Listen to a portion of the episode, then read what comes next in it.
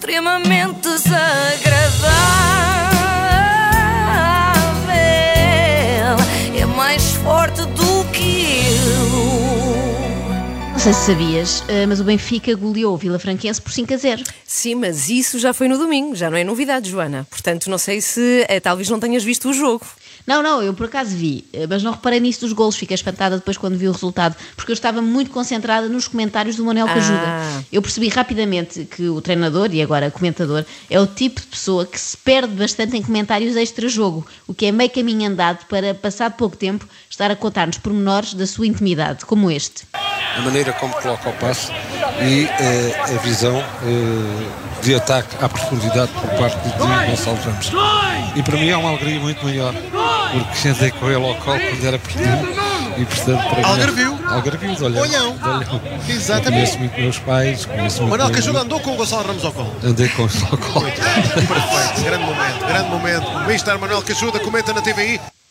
O que era impressionante se tivesse sido o ano passado, não é? Se tivesse Pois. conseguido andar com Gonçalo Ramos ao colo já com, com 20 anos. Mas neste caso, Grande portanto, imagem. São, são pormenores da vida de Manuel Cajuda e também do atleta do Benfica, Gonçalo Ramos. Coitado, não deve ser o género de comentário que ele espera ouvir depois de assinar uma boa jogada, não é? Em vez de dizerem que tem faro de golo, instinto matador, não, dizem andei com ele ao colo. Olha, era deste tamanho, tão pequenino, mas tão pequenino que parecia o Messi. Eh, são momentos que ficam na, na história das, das nossas vidas.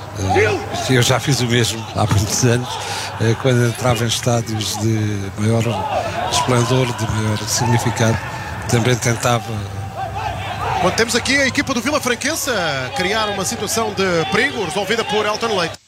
O que acontece muito com foi estes comentadores, espetacular. fazem Sim. muitos parênteses e adendas sobre a sua experiência, é que entretanto o jogo está a desenrolar-se lá ao fundo e ninguém está a prestar atenção, não é? Portanto, ia sendo gol do Vila Franquense, mas não interessa, porque Manuel Cajuda estava a contar-nos a história dos seus tempos áureos e a seguir vai contar outros, os tempos em que jogava no São Brasense, em São Brás de Alportela, etc. É um jogador que eh, Às vezes precisa, é um pouco injustiçado. é injustiçado e precisa, acima de tudo, pa- parece-me, até pela fisionomia, pela, pelo aspecto facial dele, em todos os jogos, parece-me, acima de tudo, um jogador que precisa de muito carinho e de, de alguns abraços e de alguma confiança. Eu espero que Jorge Jesus tenha anotado isto. Aquilo de que Seferovic precisa então é algum carinho e uma boa dose de abraços. E algumas carícias, cheias de ternura no fim de cada treino. Aposto que em poucas jornadas se torna um jogador de craveira mundial e é transferido para o Bayern de Munique. As pessoas acham que não, mas o miminho é determinante nas carreiras dos profissionais de futebol e não pode ser descurado. E reparem que Manuel Cajuda topa isto só de olhar para o semblante do jogador, não é? Olhou para ele e percebeu que estava triste. Eu nem imagino o que achará de Rafa, porque esse sim tem sempre um ar pesaroso. Eu não sei se já notaste, Ana, mas Sim, o Rafa sim. do Benfica está sempre triste. Nunca foi visto a sorrir. Precisa Parece de que umas boas beijocas, sim, sim. Precisa mesmo, daquelas mesmo, mesmo grandes. Acho que já tem que ser na boca e tudo. Não é que o Rafa parece sempre que foi jogar num furo que teve ali entre um velório e um funeral, é? Teve ali aquelas duas horas e foi para desanuviar a cabeça. Eu aposto para o Rafa, que ajuda recomenda internamento nos cuidados intensivos do Cafuné. Está um jogo fácil para o Benfica se há facilidades no futebol. Manuel Cajuda.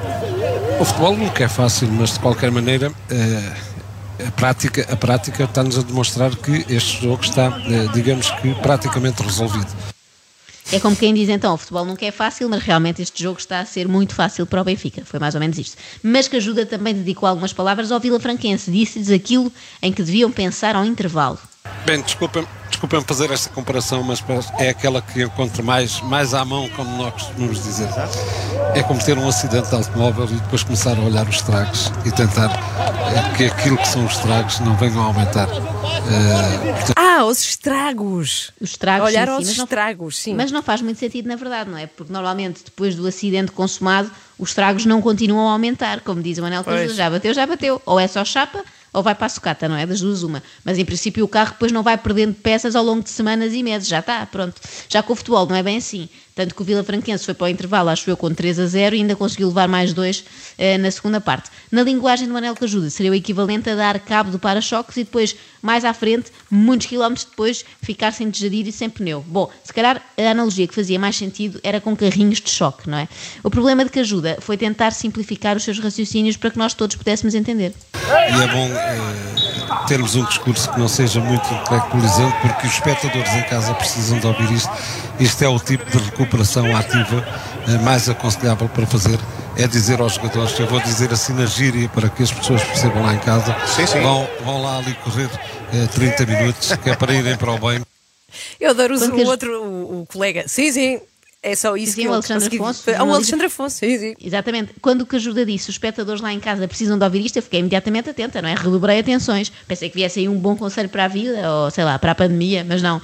Era não sei o que sobre recuperação ativa de jogadores. Sinto que vivia bem sem ter ouvido isso. Eu acho que preferia que, que a ajuda tivesse intelectualizado o discurso e recomendado um livro, ou assim. como eu disse há pouco, sem ter uma linguagem intelectualizante para que as pessoas percebam eh, com mais facilidade em futebol.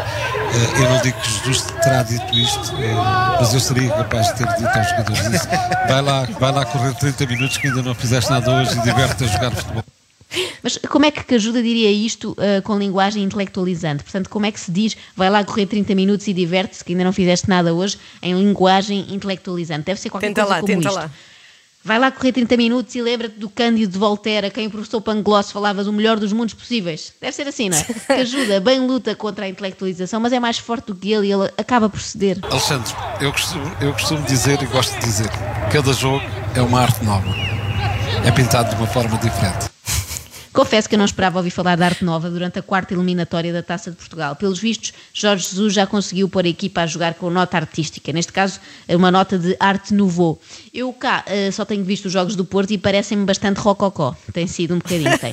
Um toque de surrealismo, já que foram duas jornadas seguidas a sofrer até ao fim com o tom dela. Mas vamos às declarações de que ajuda que se tornaram virais. Com a reportagem que assinalamos eh, também junto ao relevado e em estreia da nossa Catarina Cardoso, a quem enviamos um beijinho em nome de todos os telespectadores da TVI. E os parabéns. E os parabéns. E os parabéns. Olha É. para as... É verdadeiramente interessante ver que, eh, desculpem a, a- a- forma simples como digo, as mulheres parecem cada vez mais interessadas no futebol. Ainda bem, e, ainda bem. E parecem mais interessadas em partilhar e ganhar novos Há espaço para conhecimentos. todos. é verdade. Exatamente, e trazer, e trazer. E o futebol, e o futebol agradece. Exatamente. Posse de bola para Sparanhá. Ui. Portanto, vamos por partes. Primeiro, enviam beijinhos em nome de todos os espectadores da TVI. Falso. Eu não quero mandar beijinhos nenhuns. Eu nunca mandei para outro repórter de pista que está simplesmente a fazer o seu trabalho. Não vou agora abrir uma exceção e mandar à Catarina. Portanto, Pumba! é falso. É especta- sou espectadora da TVI e não mandei beijinhos. Segundo, o futebol agradece, dizem eles. O futebol agradece o facto das mulheres se interessarem por ele. Eu penso que não. Penso que o futebol não agradece nada na medida em que não fala. Há muitos futebolistas, esses sim, que agradecem que as mulheres se interessem por eles, não é? Mas não vamos agora falar do Neymar e não sei o quê. Agora, futebol, não, não faz sentido. Por fim, quer dizer que a única, no meio disto tudo, a única frase ah, que é de facto verdadeira é posse de bola para se parranhar, não é? Tudo o Sim. resto era falso.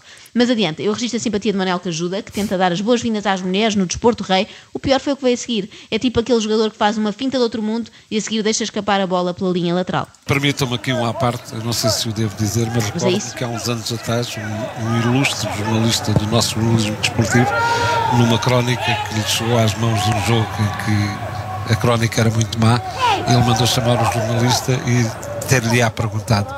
"Eh, mas o jogo foi assim tão mau e o jornalista disse foi, foi horrível e o jornalista e o, o senhor o ilustre jornalista perguntou-lhe opa, desculpe a expressão que vou utilizar não havia pelo menos uma gaja boa no futebol para escrever aqui Pip, pip, pip. Manuel Cajuda comenta na TVI.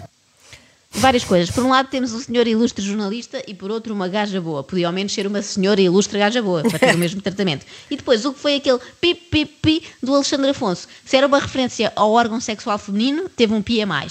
Se era tentar censurar as palavras de Manuel Cajuda, também foi tarde demais, não é? Vieram fora de sítio os pis. Se era uma imitação do célebre pi, pi, pi parou da série Maré Alta, foi bem lembrado. É que a personagem do Carlos Cunha apitava sempre que via a chamada gaja boa. Pipipipipipipi,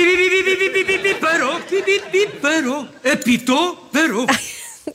E realmente, a história do Manel Cajuda parecia saída de um qualquer episódio dos Malucos do Fim É verdade. Extremamente desagradável.